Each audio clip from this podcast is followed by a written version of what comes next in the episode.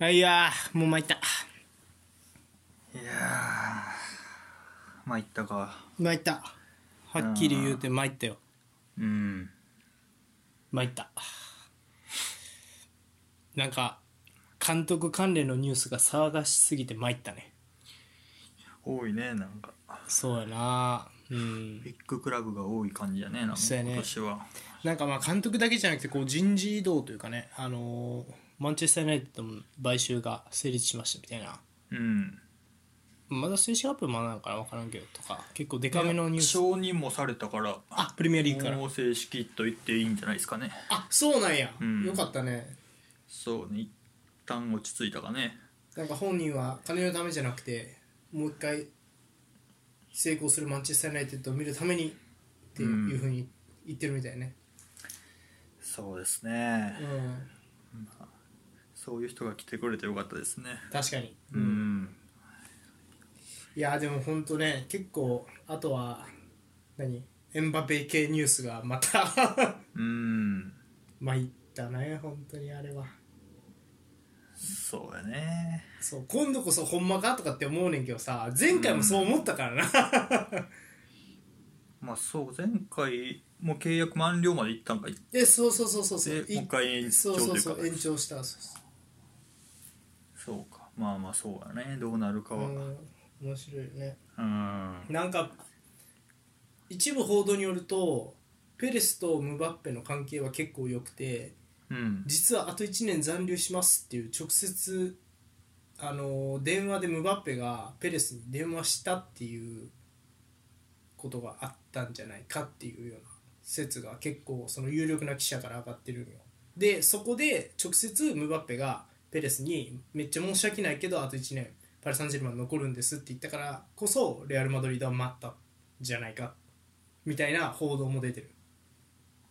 そのやり取りが去年あったってことそううーんまあまあそれでほんまに来るなら別に、うんまあ1年はあってあるけどその解除金もかからんわけやしう移ん籍金もうんバカ高い、うんそんなに悪くないかなって気はするよね、気がするうんうんあと今今のあのセンターフォワードいない感じもそうなのかなって思うよねちょっうーんそうねムバッペ真ん中で考えてってことかねとうんやとしたら割とすんなりくるよねあとカマビンガチュアメンの存在とかもうんフランス勢ねうんなんてこと思いますうが、んまあねまだ妄想の類の話なんでねどうなるかは、まあ、決まってからのお楽しみってことで皆さんおはこんばんにちゃうる人ですはいはい先週のお便りうんご紹介お願いします、ポールさんえーえーとドイツ代表まあクロースが復帰するんじゃないかって言ってたんではいはいはいはいドイツ代表のうん、ボランチ2枚は誰がい いかうん、でお聞きしてましたが、はいお二人いただきましてありがとうございますえーお一人目のラジオネームなしですね、えークロースとギュンドおおアグレッアンシブ、で書いてくれましたねはいありがとうございますでもう一人もさっき紹介すると、はいノノーリスさんは、はいキミッヒとギュンドアンおおうんで理由も書いてくれてて、はいえーすみませんドイツ代表の現状をよく知らないのでなんとなくで回答してしまいました、はいはいえークロスが入るならマドリーではピルロシステムの暗化役がハマっているので、うん3ボランチにするのがいいと思います、うんキミッヒ・ギュンドアンあたりでセイドルフ役とガットゥザイクが務まるでしょうかうんできればもっと機動力のある若手が台頭してほしいところですねうんはい、はいありがとうございまうす、ん、なるほど務まるでしょうかギュンドアンはお二人とも入れててうんクロースかキミッヒかって違いですかねああなるほどねうんクロスまあそうねギュンドアン、まあ、ギュンドアンはそうやななんかまあいろいろできるしうん入れといて別に損ないかなって感じではあるようね、ん上がっていってボックス内で点も取るしうん低い位置でもまあ仕事はするし、うんだからまあまあそういうとこかな君まあ俺はクロースの方が好きかな今の君比の感じ見てると、うんうん、クロスがちょっとバランス取りながらボールさばきながら、うんでギュンドアンは前顔出しながらうんっていう感じがいいかなと思うかなうんうんどうですかまあさっきのあのピルロシステムみたいなことで言うとクロースと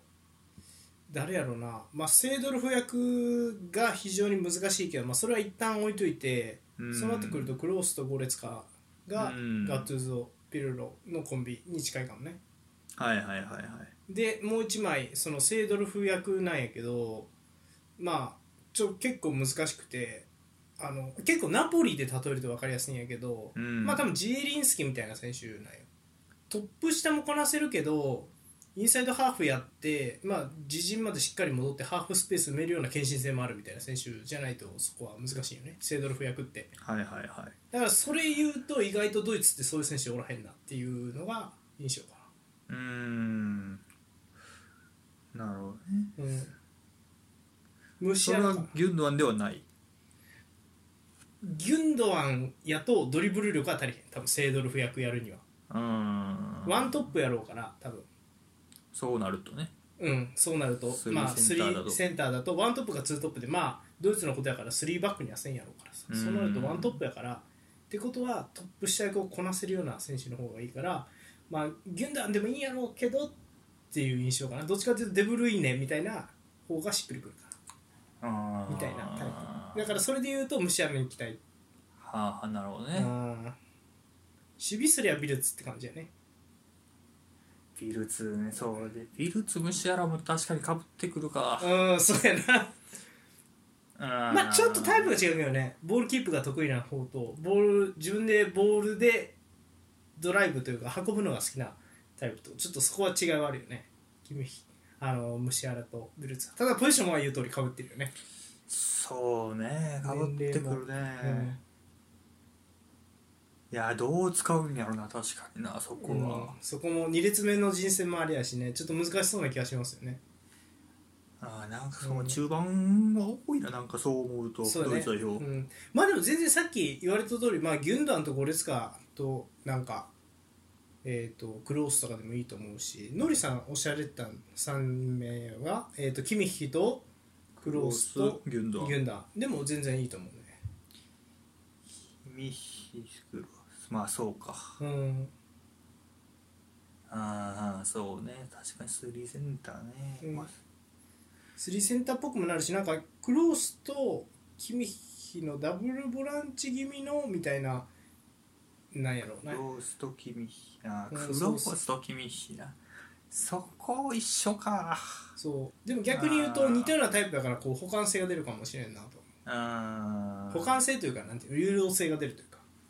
どっちかが上がってどっちちかが下がってすりゃいいんでしょうとか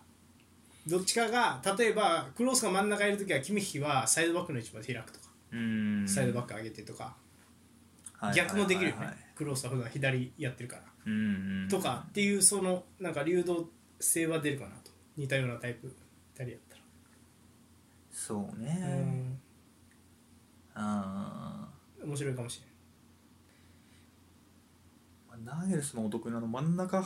れん、うん、ぐちゃぐちゃってやるやつはいはいはいで行くんならもうそれを前ムシアラビルツ並べて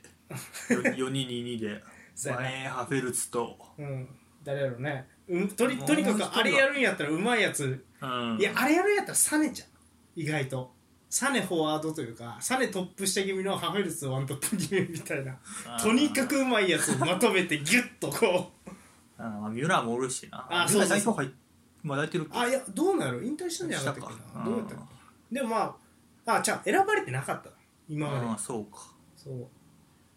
うん帰ってくるからなぜやけどねうんみたいな感じになるかもねそう逆にそうやなななんかでもそうやって考えると逆に言うと今ってドイツってトップ下はいるけどウィンガーはいないよねまさねにゃぶりがあんまりか最近そうやから意外といないねなんかそうやねなんか似たタイプをなってきてるんかなしかもそれがどんどん中央に寄ってってる、うん なんかなそうやうん、なんか昔のスペインみたいになってきたな本当にうんそうねスピードマンがいないいなくなってきたとうんそうやなスペインぐらい仕上げられるかそうだねうんってとこですかねはい、ということで。えでも、すうん、そうね、結構、まあ、面白いですね。うんはい、ということで、皆さんお便りありがとうございまありす。がとうございますはいということでじゃあまあそんなねドイツの話が出たところで、えードイツ方面からビッグニュース舞い込んできたんでそのあたりから紹介していっていきたいと思います私がインテリス佐藤さんそしてお相手マンユーファンポールですえいはいニュースのコーナーういはいということでニュースのコーナーえっ、とまずはまずはですねうんはい、えー、とこれちょっとでかいニュースなんでやりましょう不調のバイエルン、えートゥヘル監督の今季限りでの退団をあ退任を発う表ん建設的な話し合いの結果だというふうに言っています、うんはいということでバイエルン・ミュンヘンは、えー、と21日2月21日えー、と当初25年6月30日までなので来シーズンの終わりまでうんの契約だったトーマス・トゥヘル監督との契約を、えー今シーズン限り、えー2024年6月30日までとすることにに合意したと発表しました。うんはいということで、えーとまあ、クラブ、えーもう公式サイトが発表していてクラブは、えー、とドレーセン CEO と、えートゥフェルの間で建設的な話し合いの結果、えーそういうふうな形になったというふうに言っています。うんはいでえー、とこの決定についてトゥヘル監督は、えークラブ公式サイトを通じて、えー私たちは、えー今シーズン終了時に、えー仕事上の関係を終えることに合意した当然ながらそれまでは最大限の成功を果たすためにコーチングスタッフとともにできる限りのことを続けていくつもりだというふうに言っています。うんはい、ということで、まあまあまあ、きっかけになったのは、もちろん、えー、とブンデスリーガ、えー直近2試合で連敗、でさらに、えー、とチャンピオンズリーグでも、えー、とラウンド16、ファーストレグ、ラツィオ戦、えー、0-1で落としたということが原因じゃないかというふうには言われてますね。うんはいやーなんかそうきたかって感じやなね確かに 今シーズンはやらすい今のところって感じなんやねそうですねなんで今三連公式戦3連敗中で、えー、とレバークーゼンとの首位攻防戦で3-0で敗退その後、えー、と欧州 CL ベスト16でラツィオにファーストレグ1-0で敗退でその後これがさらに心象が悪いボーフム相手に、えー、3-2で、えーリーグ戦敗退とあー負けとうんああれが点決めてた浅野が点決めてたねカウンターか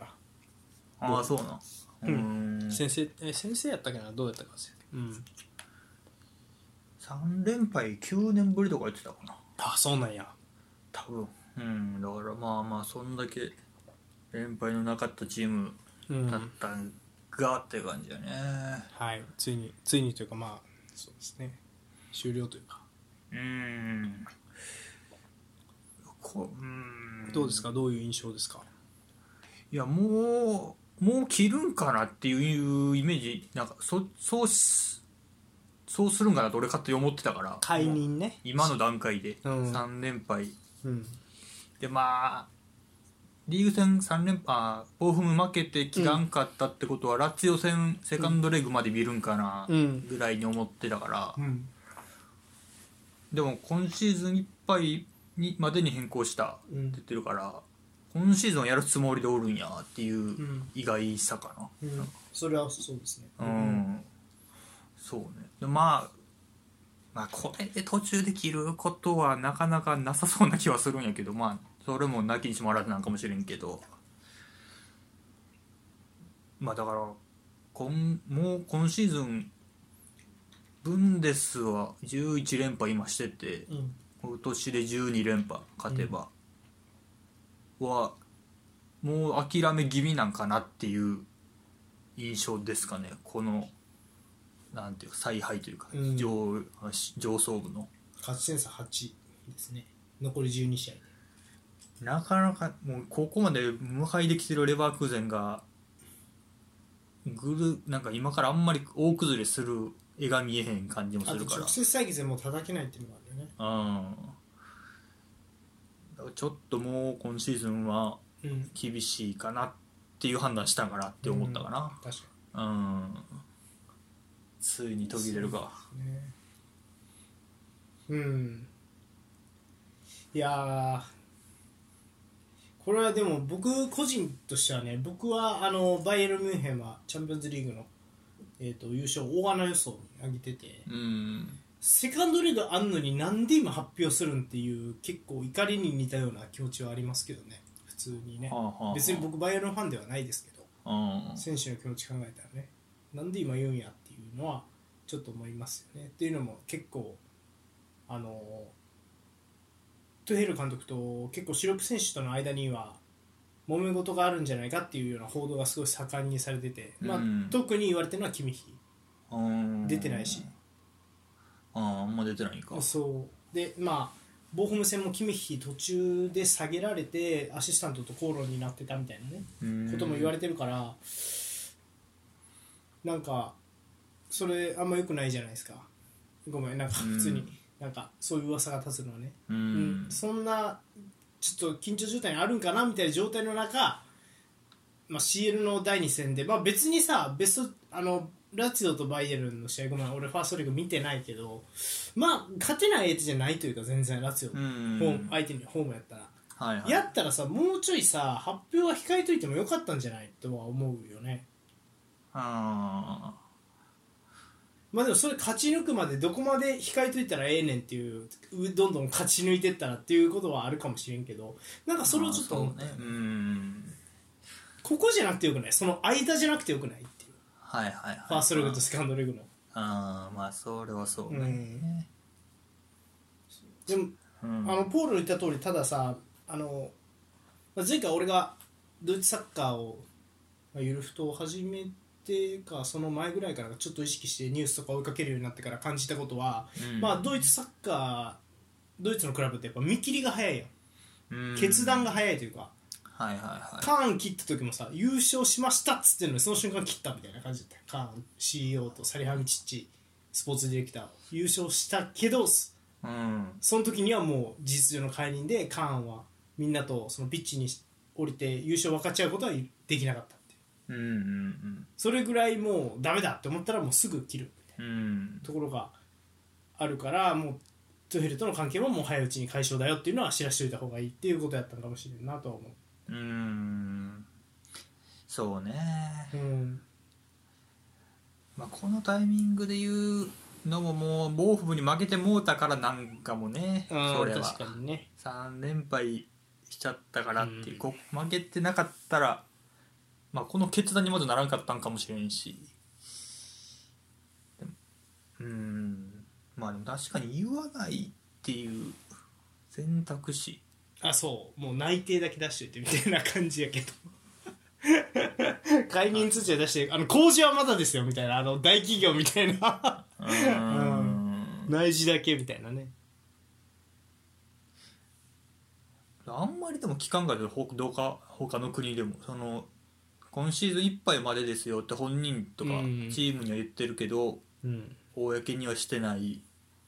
でシーズン終了になったら周りはびっくりするけど、本人らは別に儲かってた、うんみたいなパターンはあんまりないんかも確かにねあんまり印象ないねまあ言っといた方がもう次探しやすいとかあうんそれはもうあるんかもあねうん、あのでそこで俺が思ってたのはうん公にトゥヘルは今シーズンまでですよって言ったことによってシャビアロンソをうんにアプローチしやすくするっていうバイエルンの戦略やとしたら相当性格悪いねっていううーんリまあバプールとバイエルンどっち選ぶかねっていうでもレバークーゼンのダイレクターは残ってくれるはずって言ってるし、ロールフェスね結構有名な選手なんやけどねあのディレクターもいやねんけどうんっていうねどうなんだろうっていうそうねまあとりあえずまあそうね今シーズンはとりあえずもうまあいけるとこまで行ってもらうけど優勝は厳しいかなって判断されたんなら、うんわざわざ他の監督半半もう半年もないな、うんうん34ヶ月だけう引っん張ってくるよりって感じなんかなそうかもねうんで次ですね誰なるかまあめっちゃいろんな名前が上がってますねハンジ・フリック、うんえーあもちろん、えー、とシャビアロンソハンジ・フリックあと誰コンテモーリーニョ俺が見た中ではねであとはスポルティングのあの今の監督がすごいいいとかうんいろんな名前が上がってますね一段も上がってたなそうでもう俺がずっと推してたセバスチャン・ヘイネスも名前上がってますね今のスチュットガルトの監督うーんまあどうなんでしょうまあ本命シャビアロンソなんかな、うん今の結果の出し方あのでただなんかこうせっかくねラジオというかまあバイエルンずっと追いかけてきたというか、うんまあ俺らもさまあまあずっとというかまあ2年ちょっとやけどさまあうん見てきてさ、思うのはそういえば3年ですね丸あほんまやな あほんまやな今日頭で言おうと思ってたんやけど忘れてたわそう、ほんまあれちょうど3年かうんそうねちょうど3年そうやねいやー 気はなんやろなこれほんまやねえバイエルンが何あのなんていうのバイエルンが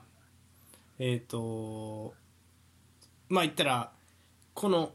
監督が結構早めのサイクルで変わっていくみたいなことが起きてるよね、うん1年半ぐらいもうそれぞれ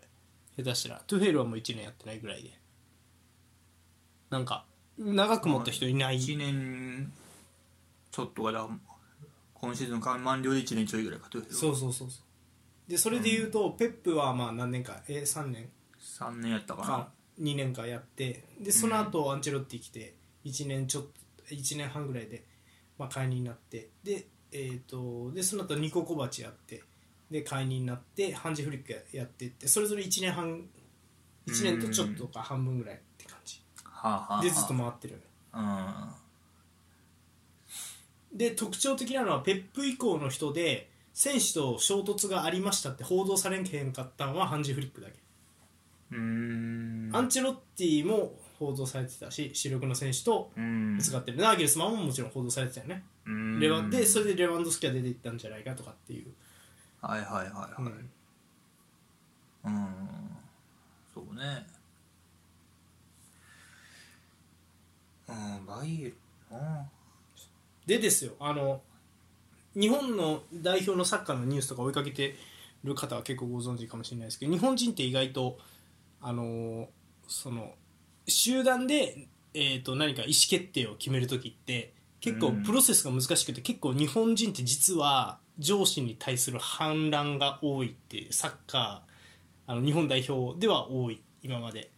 ていうのが、結構日本人の特徴というか日本代表の特徴だったみたいな。うんトルシエの時ですら松田っていうセンターバックの選手があいつでもすげえうるせえけどさ、まあ、点取られなきゃいいんでしょって言いながらサッカーやってたっていううんそうっていうような歴史があるんですようんで結構日本人とドイツ人って国民性似てるよねって言われるやん真面目で勤勉でみたいな、そこで言うとちょっとそのドイツ人も一丸となった時は強いけど結構反乱を起こしやすいみたいななんかうん文化なんかなとは思うんよねこんだけ珍しくないこれ普通名門クラブってさこういう噂がもう流れへんやんレアル・マドリードにしろさああんまりそうねそうしかもだって12連覇しててその噂が流れるって尋常じゃないやんうん確かにね、うん、だからなんかそこがすごいよ俺としてはうん面白いところだなと、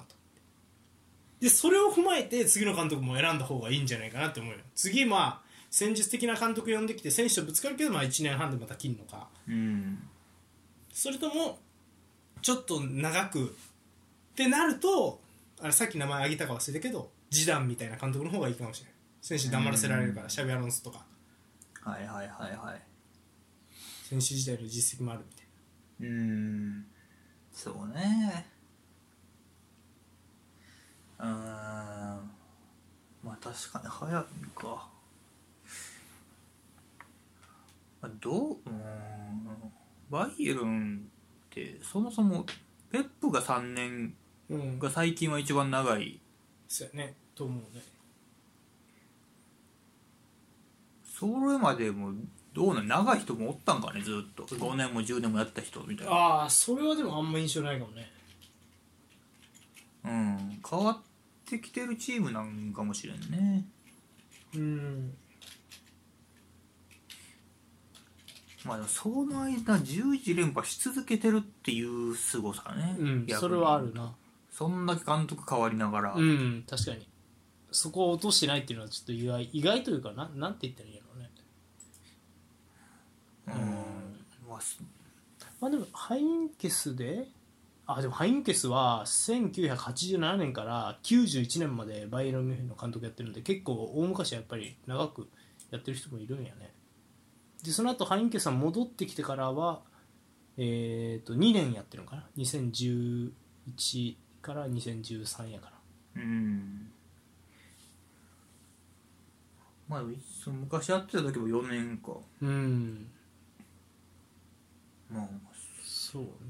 でハインケスは2011年の7月から2013年の6月やからこれ2シーズン分ぐらい3シーズン分ぐらいか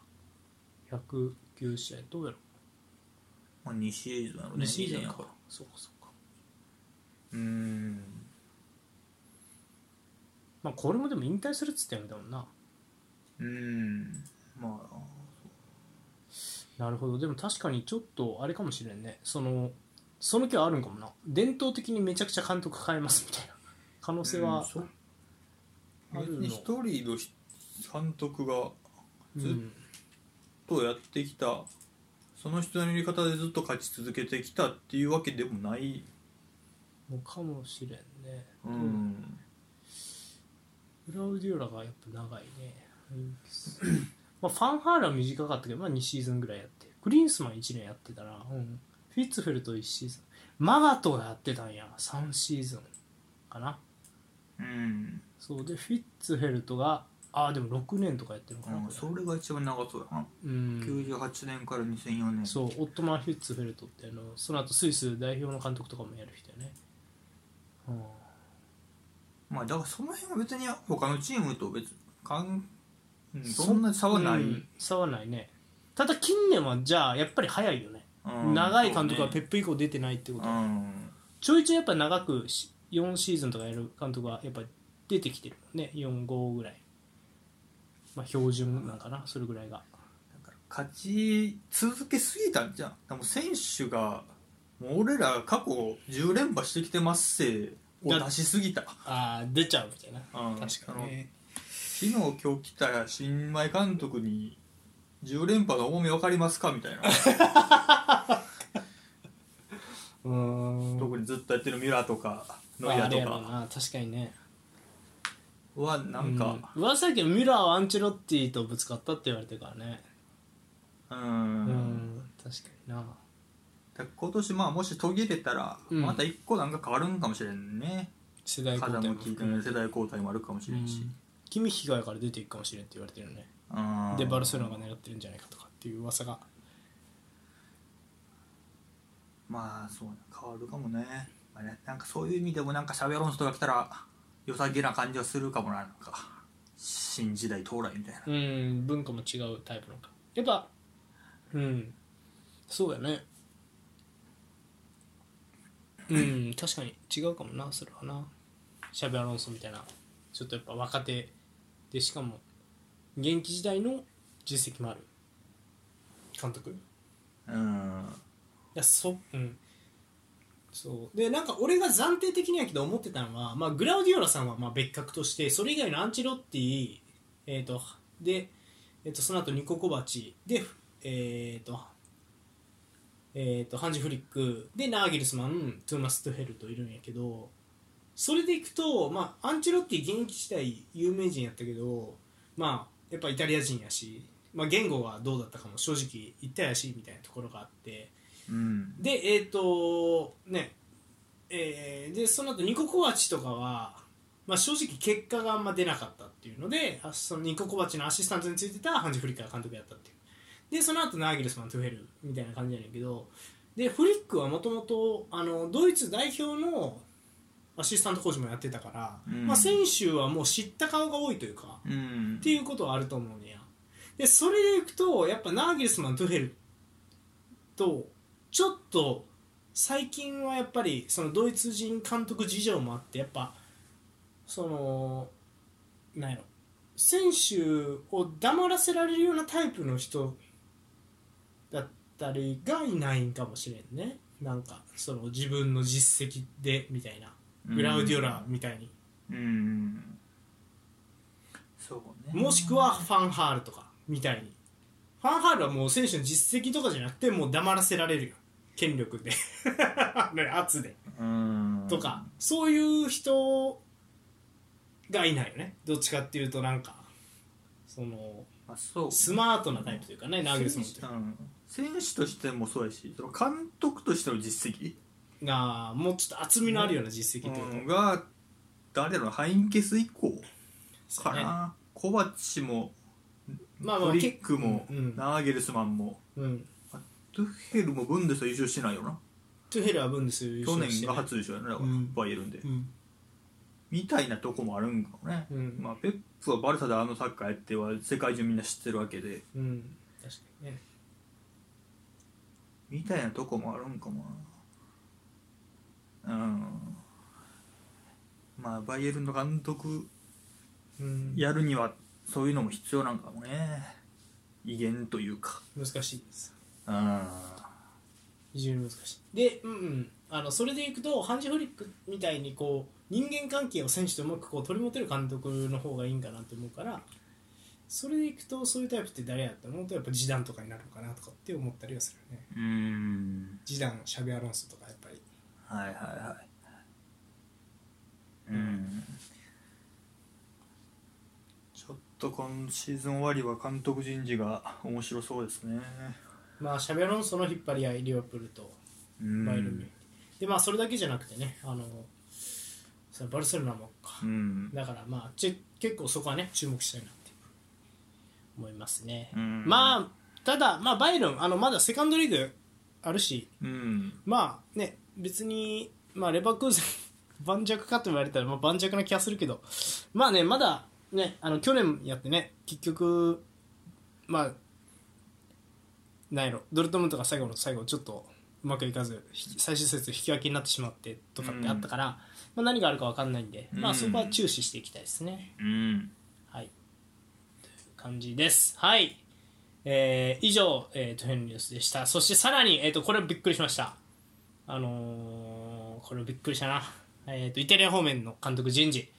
えーナポリが今シーズン2度目の監督交代、うんマッツァール氏を、え3ヶ月で解任。後任はスロバキア、えー代表指揮官と言われています。はい、ということで、えーナポリは2月19日、えーカルツォーネ氏が新監督に就任したことを発表しました。ああはい、ということで、えっ、と、 えっと、松有監督は、えー、と3ヶ月で、えー解任となりました。うんはい、えっ、と、今シーズンは、えっ、と、頭から、あ、えっ、と、昨シーズンね、セリア優勝したナポリなんですけど、まあ、その監督だったスパレッティが退任して、ルディ・ガルシア監督のもと、えー今シーズン頭はスタートを切ったナポリ。で、ただ、ガルシア監督も、まあ、不安定な戦いを続けて、で、えー、と11月昨年の11月に、えー解任し、えー、と過去ナポリを率いたことがある、えーでナポリであのある程度ねこうセリア内では実績を残したマッツァーリ監督が、えー10年ぶりに指揮官復帰を果たしたんですが、うんまあ、そのナポリにがマッツァーリ体制になっても、まあ、セリアではここまで24試合消化して10勝6分け8敗勝ち点36で現在9位に低迷うんで、えー、とチャンピオンズリーグ出場権の4位につけるアタランタとの、えー勝ち点差も9となかなか厳しい状態の中でクラブは、まあ、チャンピオンズリーグの、えー、とラウンド16ファーストリーグバルセロナ戦を2日前に控えた異例のタイミングで今シーズン2度目の監督交代あを決断しました、はい、そして、えー、と新監督に、えー、と就任した、えー、とカルツォーネ氏、えー現在55歳で、えー、ともともと,、えー、とペルージャあれアレッサンドリアソレントエンポリのアシスタントコーチをしていてで2015年夏から3シーズンにわたってナポリでアシスタントコーチうんでその後カリアリを経て、えーとえーその後ナポリの再びアシスタントコーチとしてスパレッティ監督のもとで、まあえー、とナポリを、えーコーチしてたと。で、えー、とその後はスパレッティの退任と同時に、えー、とクラブを去っていて現在はスロバキア代表の監督を務めているんですが、まあ、この人を、えー、とスロバキア代表の監督も兼任しながら、えー、とナポリと,、えー、と今年の6月末まで契約するというふうに言われています。はいということでうーんマッサーリ、終わりましたね、んどうですかマッサーリいやまあまあまあちょっと予想通りではありますけどねああそうですかあいやなんかあるかなと思ったけどやっぱなかったね、うん、いやほんまになんかあるかなと思ったなんか3バックにして自分の色をもっと出してとかあるかなと思ったけどやっぱ難しいねうんただうんまあ、あごめん先に松平の話するとやっぱりそのカレアリっていうクラブまあどこやろうな、まあ、プレミアリーグ風に分かりやすく言うとえっ、とどこだろうあのクリスタルパレスとかやと思うんやけどうんクラブ的にはうんこうまあ2部に落ちると悲しまがられるけどやっぱ1部にはずっといてほしい地方の優みたいなクラブなんですよ、あのそうでそれがカレアリっていうクラブでね、うんでそこの監督とかもやったんですけどやっぱうまくいかなかったんですよなんでどん松有が松有がううんんなんでやっぱりどんどんやるクラブのそのちょっとなんていう声かかるクラブもどんどんちっちゃくなっていってる中突然のナポリだったんで僕は結構びっくりしてうんっていう感じだったんですねでやっぱりでその後でナポリで復活やからまあ良くなる可能性はあるなとは思ったもののやっぱりどっちかっていうとまあやっぱりかという思いの方が強いですね ダメやったかっていううんうんあのむでなんやろ印象としてはやっぱり難しいねスパレッティの後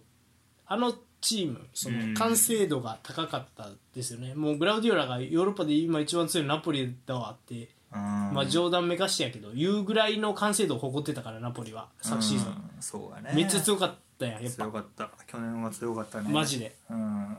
結構俺今まで見てきたセリアの優勝チームの中でも結構上の方に来ると思ううんはい完成度でははいはいでその後でやっぱり渡されるとやっぱどうしても選手もそれ用にカスタマイズされてるから433やりたくなるけどそれってマッツァリの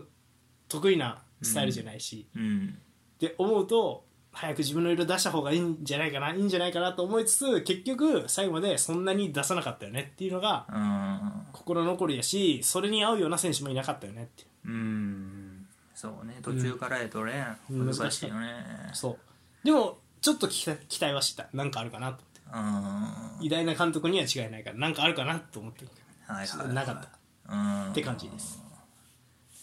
はい、そうまあそうやな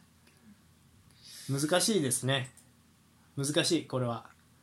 そうねナポリだからあんまり調子よくないから試合見てないもんな今年ああ、我々も、ううんん、そうですね。見てないですね、あんまりね。うん。そうなんです、あんま見てないまあ。難しいね優勝したチームをひその後率いるっていうのは難しいなねか。なかうん。いや、難しいと思う。ガルシア・マッツァーリかうん。で、えっ、と、この、で、新しい人の話する。カルツォーね。うんしで、えっ、と、この人が就任して、で、えっ、と、ナポリホームで迎えた CL のベスト16、うんファーストレグ、バルセロナ戦はいは1日の引き分けだったんでうすんよ、うんで、試合見たんですけど、やっぱ内容はそんな良くないけど、うんうんでも433で、やっぱり前の形に戻そうという意識がすごくあって、スワレって言い方にうん、そうですねう。うんんっていうのもこの人もともとスパレッティの元でアシスタントコーチしてた人なんですけど、まあ、その前あのエンポリって言ってたうんと思うんやけどエンポリってナポリ行ったっていうその時期はサッリーの下にいた人なんですようんで僕はちょくちょく行ってたと思うんですけどスパレッティのサッカーはサッリーのスタッフが入ってからちょっとかスタイル変わったみたいなうんはワンタッチコンビネーションとかめっちゃ増えたみたいなあはあはっていう話を結構前にしててまあそれがまあこの人とかあと何人かいるんやけどねうんそういう人が何人かいるんですよあうんうんそのサッリー文化生みたいなうんあしでサッリって結構アシスタントコーチコロコロ変わるんようんそれが結構イタリア人っぽくなくて意外なんやけどうんアンチェロッティとかはずっと同じチームで動いてるからねほぼ、うだんからまあまあまあそれは置いといてでそうなのでこの結構ねその続けていくとナポリがちょっとずつ元の姿に戻っていくみたいなことはあるのかなみたいなことは思いながら見てたねうーんそうかまあじゃあ去年の形に近いうん感じになりそうなりそうではあるただ難しいのがナポリ今ジエレンスキが多分契約関係でもうナポリと揉めてるので出場できないんですよ干されてると思うんですよっていうのも今シーズン限りで契約はいはい、切れる切れてるねそうインテルちゃうかって言そってうるねで結構インテル濃厚らしくてうんで契約延長しないから出さないっていうことになってて若手を出したりとかしてたんですよはーまあ契約問題がじゃあ監督変わって変わる話でもないんでだもろうない、うん、そこはただまあそのこのカルツォーネさんは結構面白い使い方しててウィンガーの選手を途中からやねんけどそこに入れたんやトラオレっていうドリブラーをあの左のインサイドハーフにうんでアンギサとロボツカでなんかそれが結構ね俺としては好印象やったというか、うんまあ、ジーレンスキーの代わりだったらそれぐらいパンチ力あるやつでも全然いいなっていううん気がしたりとかしたんでまあ結構そのスパレッティには近いタイプうんの監督だと思います。でちなみにこのフランあのカルツォーネさんは、えー、とスロバキアでは結構いい結果を残してるそうですようんはいスロバキア代表ではね。はいはうん、なんで、まあ、結構期待していいんじゃないかという感じですねナポリは。で、うん、セカンドレグでえっ、とそうねでセカンドレグどうなるかっていうのが結構いうん楽しみですね。うんそうかまあそう今シーズンいっぱいだもんね一応契約はあそうやね、うんまあ、もちろん暫定やし、まあ、スロバキア代表では14戦戦って今のところ7勝4分け3敗うんまあまあいいよねそのそうねポルトガルとかと同じユーロ予選のグループユーロは出んのどうなんやろうねプレーオフとかやってるのかなうーんユーロ出るんですかねどうやったっけ出るなら忙しいね忙しいよな今シーズン終わった後うんすぐっていうことになるからねえー、っとちょっと待ってなちょいとお待ちあスロベニアか失礼しましたあ出るわおおなるほどね2位で通過してますねスロバキアうーんなるほどなのまあでじゃあ一旦はそら6月末やろなうん延長するにしてもユーロ終わってからやろなそうやなうんということでねそうまあまあじゃあもともとチームおった人が戻ってきたっていうのはまあ選手としてもいいかもね、うん知ってる人がもちろんもちろんもちろん来たっていうのは、うんそうだと思います、うん僕もそう半年間だけ知らん人来られるよりはいやーそうよねうんで、うん、また元の路線に戻るみたいな感じになるんですけどねそれはねうんでアシスタントコーチとかもまあ多分その人がまあ新しく組んだような若い人をまあ入れてって感じなんでしょうねうんそうなんかないやでも違うかアシスタントコーチはちょっと待ってななんか若いあでも随分若いな1978年生まれやからうーんまあ45歳ぐらいのアシスタントコーチを新しく連れてきてますねカルツォーネさんがううんんアシスタントコーチデビューしてるような人なんでうんこうしてまたなんかどんどんいろいろなんやろなナポリはでもこれはこれで問題やと思うけどなんかそのサッリの時期のサッカーから逃れられないみたいなところはあるんかもなこうやって見ると、そうあれられないよまあまあ433で攻撃的にするサッカーじゃないとはまんないみたい なそれはそれでええんちゃうチームの家でまあまあまあいいんやけど、うんでもそれがあのさタバコプカプカおじさんっていうのがなんか 下世けどなんか、うん、そういうなんか呪いがかかってる気がするねうんまあまあなまあそういうチームはあっていいと思うけどああまあそうだね確かうに、んうんあらそうかまあ今シーズンまあまあ一旦どこまで上げれるかこれイタリア人その人まあイタリア人 うんスロバキア代表はすごいな引っ張り方がそうねそんなとこかまら引っ張ってあもう知り合いやったっていうのがでかいよねもうアシスタントやってたからっていう助けてくれよって声かけやすかったよねナポリからしたらああそうナかポリがねあスロバキアス代ロ表側がそのアシスタントを引っ張ってくるあー確かにカルツォーネを引っ張ってくる、うんあ今ね意外とねその他ねあのリールあのえっ、とリーグワンのリールが、デゼルビの弟子が今監督やってて、ポゼッションサッカーして結構上の方まで行ってたりとか、結構イタリア人今結構人気なんですよその中心アルバニアとかも一時期イタリア人監督やったりとか、ままあ日本もねザッケローニやったわけでやっぱある程度あれはあるんじゃないですかパイはあるというかなるほどねうんそれはあるかもしれうんないあとハムシクがいたのも大きいかもなナポリ関係で言うとあースなるロほバどキねアうんあるかもなあるかもしれんちょっと、うんうんつてはあるというかねうん交渉はしやすそうな気がするはいまあちょっとねでもシーズンまあとりあえず今シーズンかうん、でもいやよう11にしたなと思うわバルサあり的にうんうん監督して2日で ちなみにバルサはどうやったん ですかバルサよくないね、ああそうかうん、うんバルサもよくないあのそれぞれエーススライカーが似たような形で個人の力で草ぶけてなんとかして点取るみたみたいいなシーンなを見たな見たレバンドフスキ良かったねそうでオシムヘンも似たようなゴリゴリやったらうんうんなんか、うん、バルサもよくないと思うんうやっぱりよくないけどよくないんやけど俺はあれでいいと思ったんやけどねちょっとやっぱよくないよねまあまああれで点取れんならないやペヨリの縦パスやったよなあれそうそうそうそうそういやペドリはすげえ気合入ってたようんなんかペドリすげえと思ってあこれ絶対もうボコボコにされると思ったんやけどうんっていう感じだったかなうんうんはいって感じでしたすいませんなんかなんかね、あのであの同時にやってた試合が、まあ、試合ちょろっと見たんやけどアーセナルとえー、とポルトうんも CM やってたんや、うんで、まあ、それでも思ったんやけど、まあ、終盤に点取られてアーセナルが負けたんやねはいはいそれも得点シーンだけ見たポルトホームで、うんでまあ結構それは俺ポルトは手強いっていうのは結構セリエ勢は身をもって知ってるんですよユベントス倒したりとかはあはあはあインテルめっちゃ去年苦しめたうんとかあったからだからなんかあのまあ苦しめやろうなとは思ってて、まあ、負けるとは思ってなかったけど、うんっていうのは思ってたんやけどやっぱ両方とも、まあ、ナポリがから見たら、まあ、バルセロナもやっぱりちょっと格上やんうんレバンドフスキーいるしギュンダンいるしみたいなところで、っていう感じで見るとやっぱりあのなんやろ相手が疲れるのを待つみたいなことは結構大事やなとは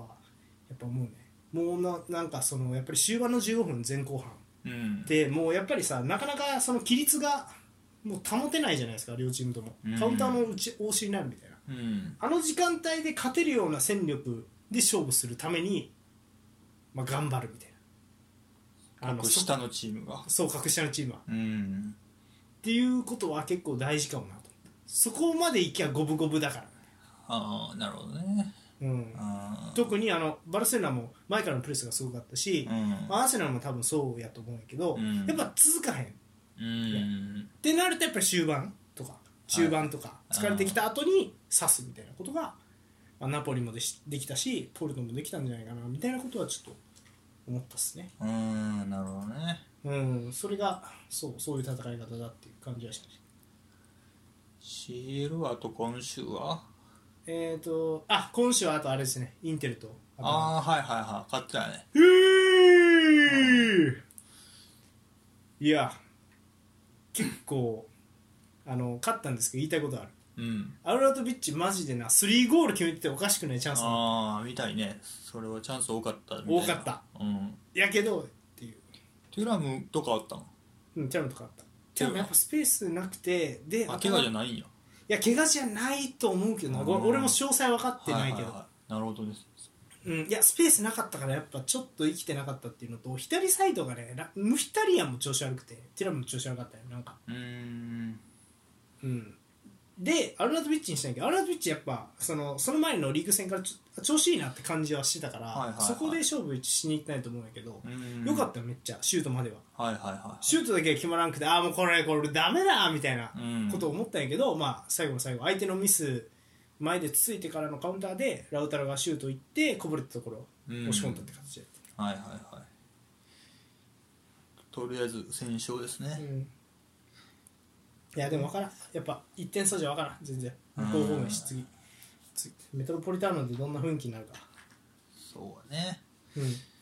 で向こうが頭からモラタじゃなかったんですようーんなんで多分押し込む気さらさらなかったなっていう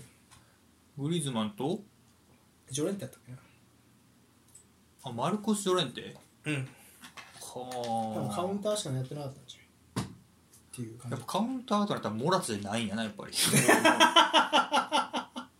そのフォワードじゃないやつ持ってくんねんなっていううーん確かにね、まあ、スピードうそう、うん、やっぱもうじゃあもうボックスな用意にもろたーんそうね、うん、でもややっっぱぱりり欲しいな一人アトレティコカウンター要員欲しいよなうーんなんか意外とアンヘル・コレアも、うん、まあデパイもそうやねんけどスピードタイプじゃないよねうん、それは前違う喋ったなこれ多分うん、うん似たようなタイプではあるよね、まあ、でも途中から出てくるの怖いあであと唯一怖かったんや唯一というかやっぱリーノはやっぱりいいねうんカットインしからのシュートとか広く攻めてからのシュートとかあったからやっぱりそれは怖さを感じましたね、うんうん、インテル側から見るとはいはいはいそうなるほどねうんまあでもうんそうねっていう感じだったかなであのまあ決定機を逃したから言うわけじゃないけどでもちょっと思うことがあってこの試合通してうん俺はあの今シーズンのインテルは昨シーズンに強くなったって結構うん言っていいなと思った反面うん昨シーズンのラウタロ、えー、とジェコうんスタメンで、まあ、控えからルカクが出てくるっていうのに比べてティラムとラウタロのスタメンは良くなってんねんけどうん後から出てくるのがアルタアルナウトビッチっていうのがちょっと物足らんかってちょっと思い出しああ取ったけどた うーんすいやそう点は取ったけど、うんと言われるとルカクの方がやっぱインパクトあるかみたいなことはちょっと思うかもあー控えとしてはそうかそう控えとして純粋に比べるとねうーんまあまあまあそりゃ贅沢ちゃうちゃ うそれはもう大当たりしてるいやまあまあそうそうそうでしたそうかもな確かにうーんそうでもテュラムを控えにできたっていうのがあの前の強みやった気がするねんジェコをルカクねあそうごめんうんそうやルカクを控えにできたっていうのが前の強みやったと思うから、そう贅沢かもしれんけどそれはちょっと思うねそれぐらい贅沢できた選手層だったうーんまあその代わりやっぱルカクは出てったけどねまあまあそうねそうそうそううっんていう感じですねはいうんでもう一試合がドルトムントとああ PSV でした、が引き分けね1-1ルーク・デヨングが PK で決めたみたいな感じだったねうんまあ今えっ、とね調子いいもんねまあこれは分からんねなんか分からんドルトムントドルトムントはでもうんなんやろまあ相手方面もんねそうねうん、いやー全然分からんな選手見てもルーク・デヨングだけしか分からんうんあロサーノいるやんあのナポリやねナポリおったメキシコのはいはいはいあーファイスファであとデストってこれもしかしてあのデストあ違うわああのデストや元バルセロナのはいはいおった、ね、アメリカ人のデストがいるえ結構いい選手いるなファイスファ面白いですねうんサンチョ出てますねあとドルトムンタースタメンでいうとサンチョマレンロイスフルフックルクバレンが点取ったんやなマレン出てたうんそうねサンチョ出てるよねうん結構競ってるな16の結果が1点差が多い気がす多いるな多い1点差多いですあの今回ねうんうん、なんでそうですね1点差多いですね、まあ、まだそうね蹴りついてないのはナポリ・バルセロナ、引き分け終わったらナポリ・バルセロナとファイスファードルトムントぐらいかな今日は案外少ないけど、あライブツィヒとでもレアル・マドリーでも1点差かでも次ホームやもんねレアルはねうん、そうかそこで言うとあれやねなるほど3点差とかついて試合が1試合もないね全部2点差以内なんやねそうねシティも2点差やもんな結構拮抗してんねんなうんうん楽しみですね、うんセカンドリーグはいという感じでしたはいはい、えっ、と、なんてね、えっ、と、CL のことも挟みましたが、はい、えーそれではちょっと CL 関係ない、えーチームの、えっ、と、これはまた監督人事ですね。うんクリスタルパレス、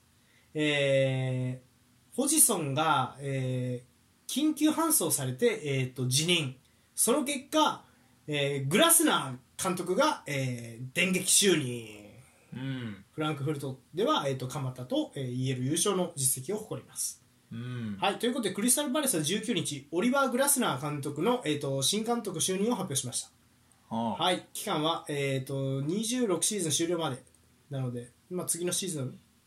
あれ2年2年おー結構長いね、うんはいえー、と2023年3月から、えー、と一度引退を表明してたホジソンが監督をしていたクリスタル・パレスただ直近4試合では14失点喫するなどプレミアリーグ暫定16位に低迷していて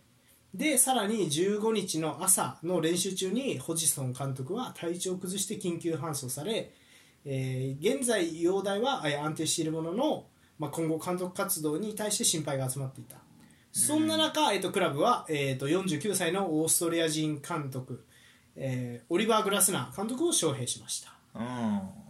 はいえー、とフランクフルトでは鎌田、長谷部らとともに、まあ、周年初年度でえー2021-22シーズンの、えー、とウェファーヨーロッパカップを優勝とで翌年も、えードイツカップえードイツカップ決勝進出やチャンピオンズリーグベスト16に駒を進めるなど、まあ、手腕を発揮していたと、うんはい、ただ、まあえー、と解任されて確かね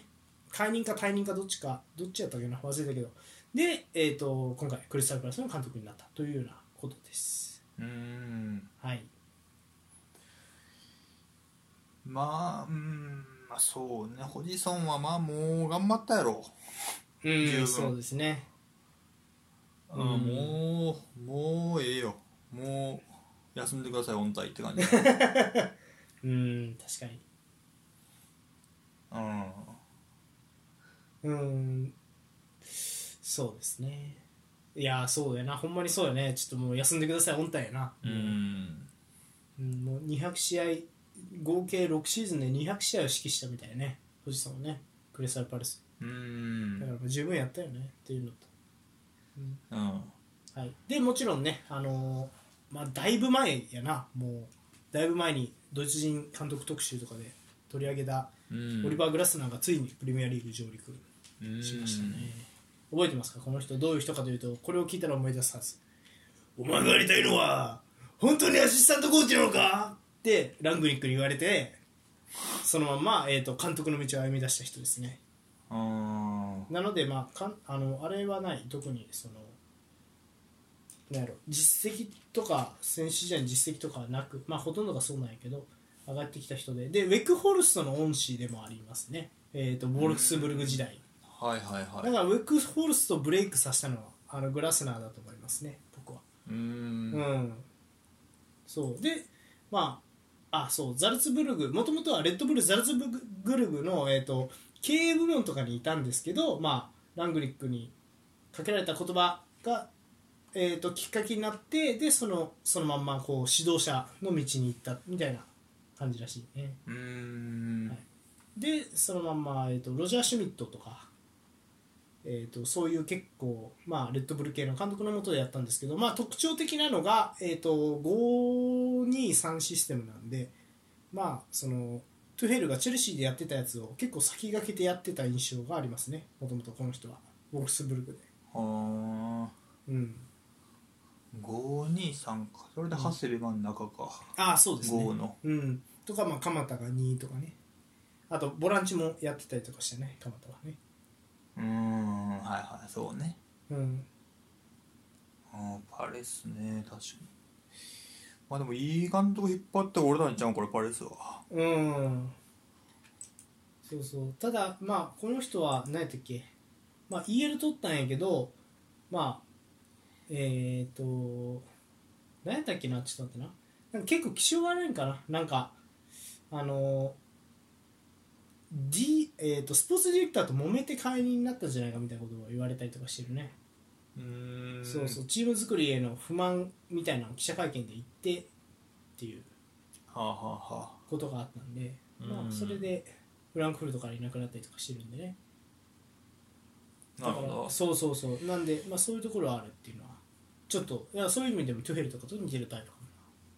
うなうんんはい真面目そうないい人そうな顔してるんだけどねうんはいということで久々に来ましたねドイツ人監督というかまあオーストリア人やけどこの人はドイツ系の監督はねドイツ系そうか久しぶりか うんもう今そのねいないよねいるまあ、クロップぐらいかうんクロップの後一瞬ブームみたいなのになってさハーゼンヒュッテルとかラングニックとか来たけどみんなそうだね、うん確かになうまくいかなかった印象がある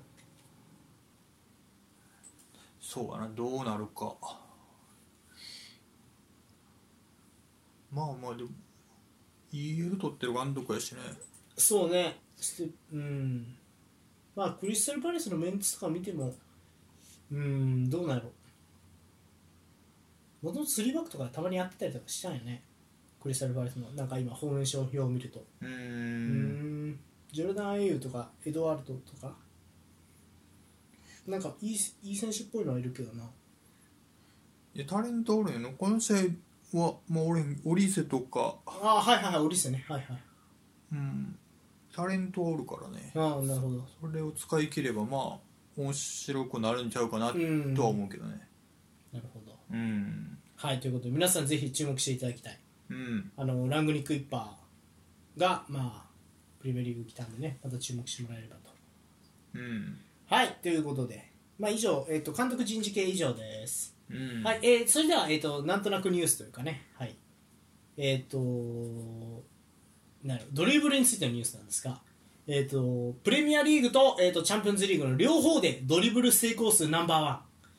えーそれが、えーマンチェスターシティの仕掛けや毒。うんはい、えー、と数字上ではねあのナンバーワンドリブラーになってます。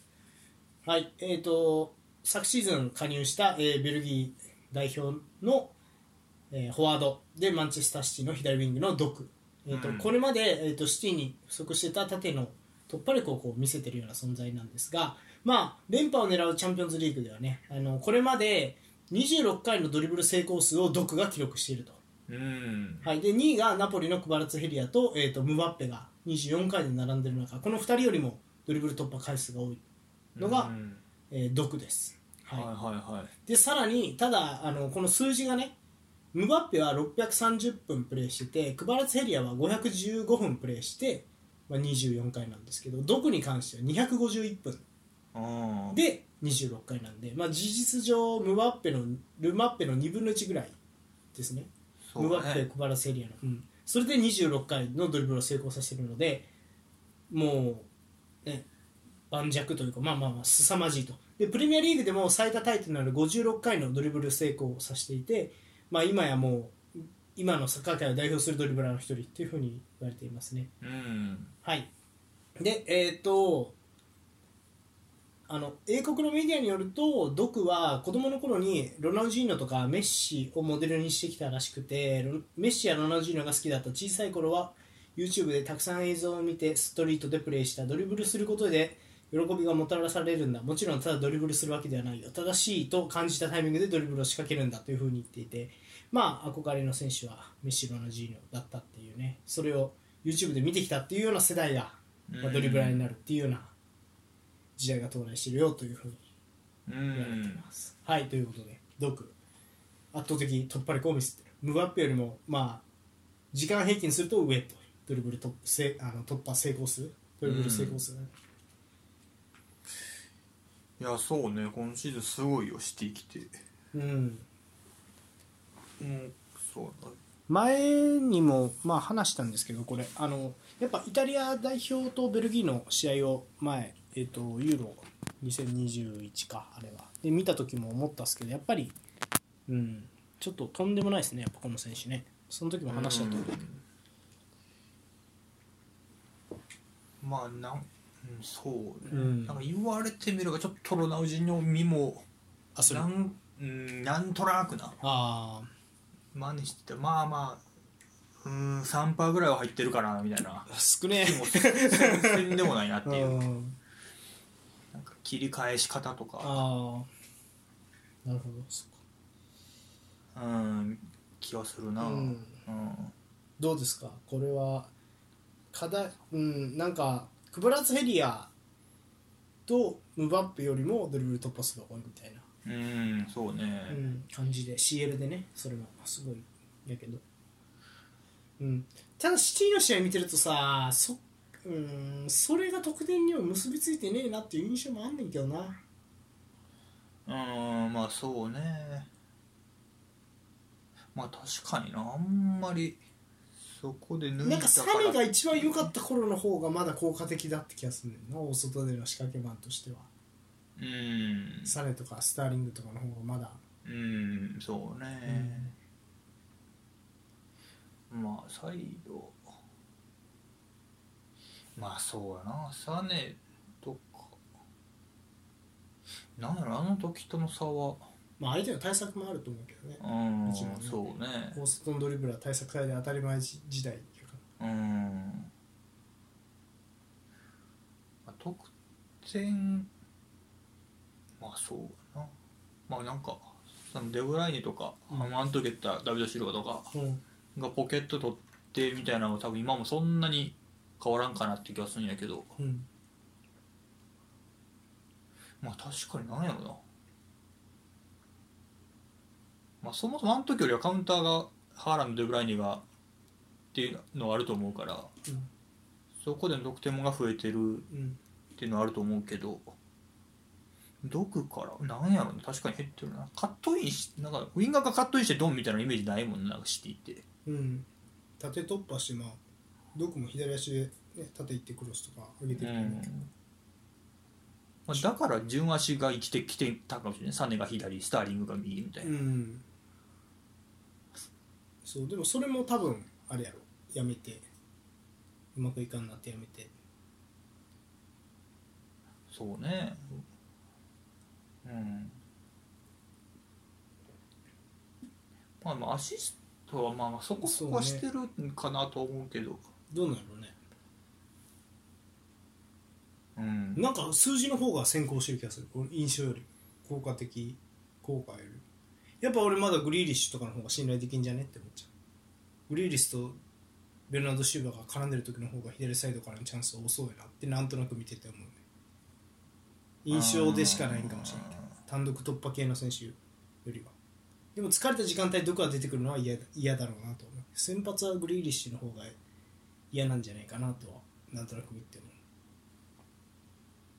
まあそれでいうと左のそのインサイドがあんまりベルナード・シューバーほどうん何周りとどうこうできる選手があんま入ってないんかもしれんなそこコバチッチとかうんあ最近はねうそうんやっと、まあ、ベルナード・シーバーほどうまくはいかんよねっていうのはあるんかもしれんなうんうん、うんそうん、そうだねうんなんですけどただまあドリブラーとしてはやっぱりねあー意外とフィジあのなんやろ体が強いよないろんな競り合いに強いよねルーズボールの競り合いとかも強いよね毒ってそうね別に負けてるイメージはない,、ないよ、ね、いやなんか一旦相手にさ相手の足に当たってさ50-50になったボールをちょっと競り合った時とかに結構俺はつ重心の低さうん、と強さを感じるんよ、毒からはうん個人的にはなんでちょっとまあなんやろうな期待うんそうなんかねとらわれ感をちょっと感じるんよねやからなんかちょっアダマと頭うんはうん突破マンというかあはあはああーまあそうなんかなあーまあそうねまあ右か左かと差でそうなんかもしれんなまあはトラオル大体右で使われてたと思うからうん縦ドンのイメージが強いけど、ねどこも右で使ったらああいう感じなのかもなうんまあこれをどう得点に結びつけていくかそうやねどこ毒だねからの攻撃でねどう得点に結びつけるかっていうのは結構今シーズン C の課題な気もしますね僕はうんまあそれでも勝ってるんやけどねはいっていうような感じでしたまあただあのドリブル成功数は1位なんで必見は必見ですねドリブルはすごいですからね本当にうん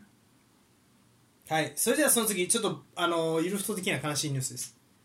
うんえっ、と、アタランタを支えていたムリエル、オークランドシティ移籍が完了。何かを始めたいという強い意識があると言っています。はい、ということで、えっ、と、メジャーリーグサッカーの、えっ、と、オーランドシティは、アタランタから、えーコロンビア代表フォワード、ムリエルを、えー完全移籍で獲得したことを発表しました。うんはい、えっ、と、3年契約だそうです。はい、で、えっ、と、ムリエルはね、新天地で、えーへの意気込みとしてねこの街チームの雰囲気を味わうことができて興奮してる幸せだよそして何かを始めたいという強い意識を持ってるんだというふうに言ってますうんはい、えームリエルという選手は、えー2010年にウディネーゼで、えーヨーロッパ初挑戦そこからサンプドリアセビージャフィオレンティーナといったクラブで活躍してでアタランテに加わって2021シーズンはキャリアファイトなキャリアハイにとなるリーグ戦22ゴールも記録しましたうんはい、ただ昨シーズンは3ゴール今シーズンもここまで2ゴールと徐々にえーチーム内での存在感は欠いていたというような感じで、うんはい、そのままオーランドシティへ移籍というふうになりました、うんはいえーとまあ、あのオーランドシティでは、まあ、コロンビア人の監督パレハ監督が、まあ、獲得を希望してたっていうねアメリカのチームなんですけどオーランドシティは。はい、っていうこととあとは、まあ、母国コロンビアが母国なんで、まあ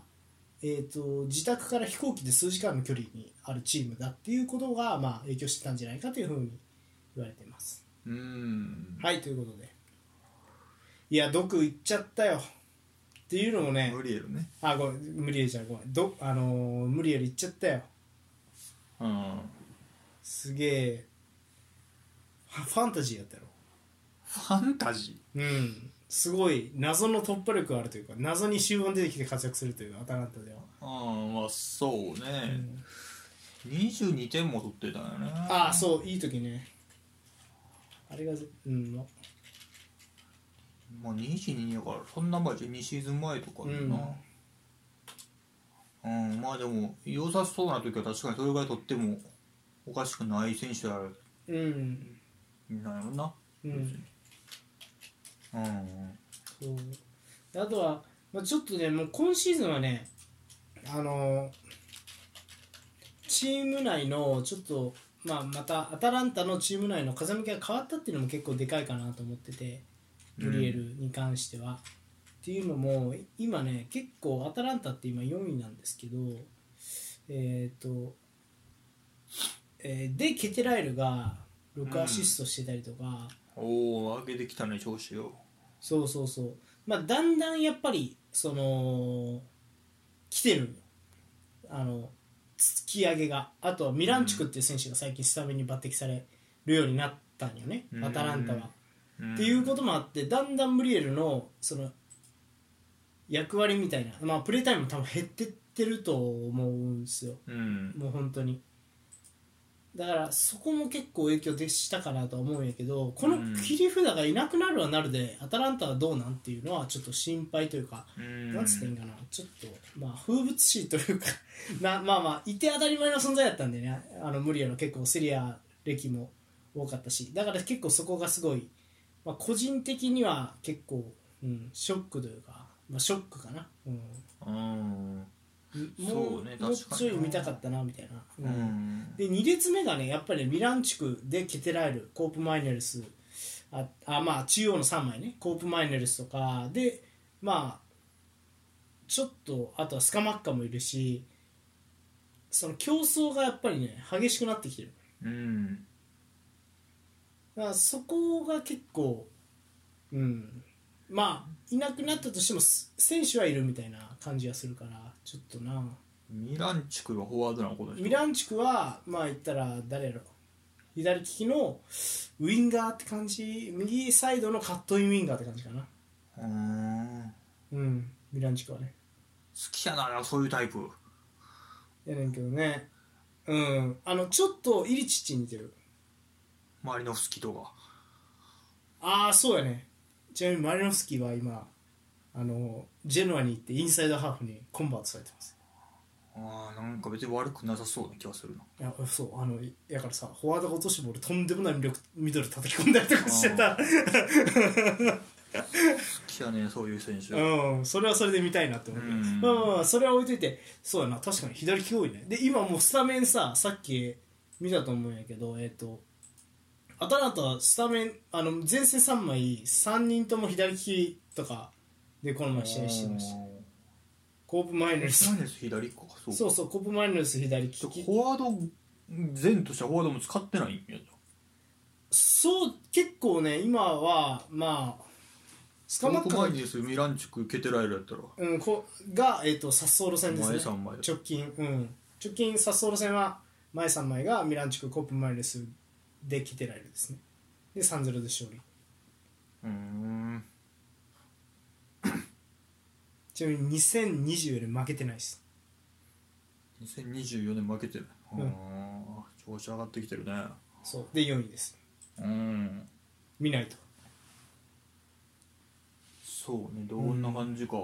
みたいですね、うんそしてまあただそのジョーカーとしてやっぱり唯一右利きドリブラーとして流れを変えてたねあまあうんルックマンがおるか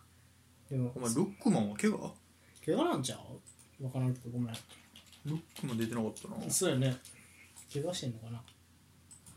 まだアタランタの選手だと思うけどうんまあそうねだからそう考えるとやっぱ層が厚くなっていうんなくなっちゃったっていうことなんでねまあでも本人も33かなんでねまあそれ考えてもまあしょうがないかなって感じはしますねうんはいそうねなんであのセリアファンとしては数々のあれをありがとうですねうんとしては、はいはいえっ、ー、とそれじゃあニュースこんなもんですかうんはい来週お便りどうしますどうしましょうかね来週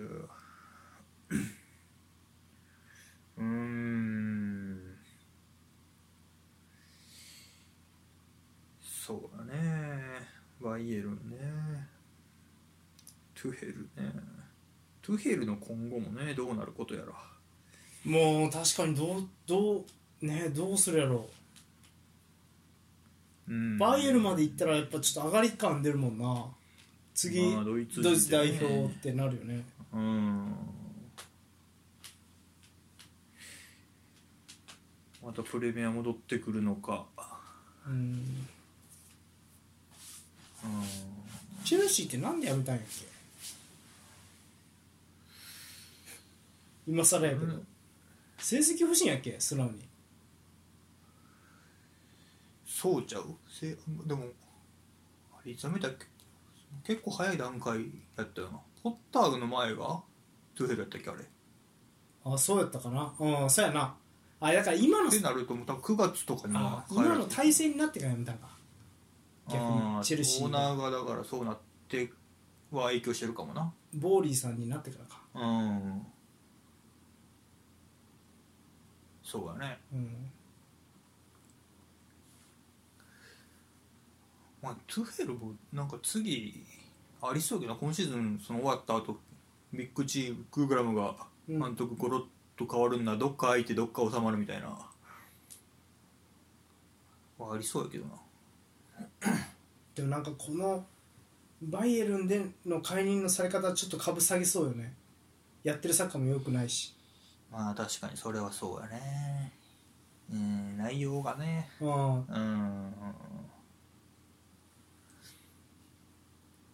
うんまあそうトゥヘルバイエルンああそうね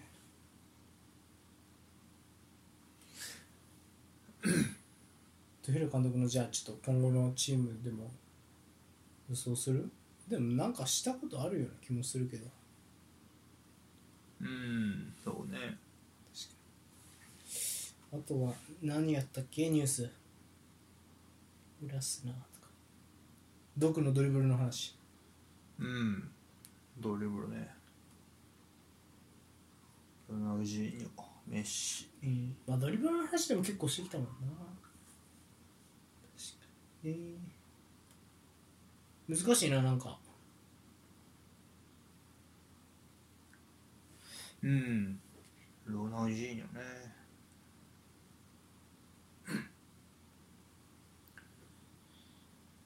ロナウジーニョが抱えたのって2000 2000年代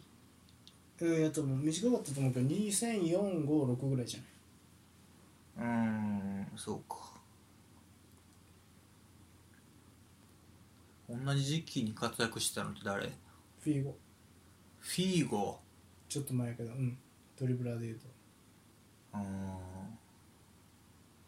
ちょっと前やけどフィーゴとかアンリとかねアンリね2002年やか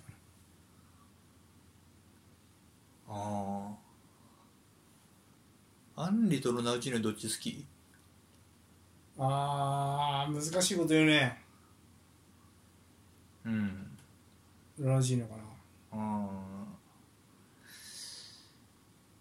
それにしようかじゃあアンリだよロナウジーノうんオッケーじゃあアンリとロナウジーノどっちが好きですかうんこれも全然投票だけでもいいんで確かにねまあ多分毒が憧れたであろうって感じじゃないその、まあロロナナウウジジーーニニョねョを見たロナウジーニョあとロナウジーニョの世代で言うと誰やろな、まあ、カカとかもおったけどねちょっとしたけどロナウジーニョの、うんそうでもあの CL の決勝でやったのはアーセナル対、えー、とバルセロナああそうねその時のアーセナルのレースはもちろんアンビでうんそうで、えー、とロナウジーニョがバルセロナのエースだったまああと江藤とかうんデコとかおったけどうん、じゃあそれでいこうかうんはいじゃあえっとアンリと ちょっと取り留めないけど、アンリと、えーロナウジーニョどちらが好きか、うんはいお便りでお送りしてくださいはいということで、よおーろしくお願いしますはいじゃあ以上ですかね、うんはい以上えーゆるふと前半戦終了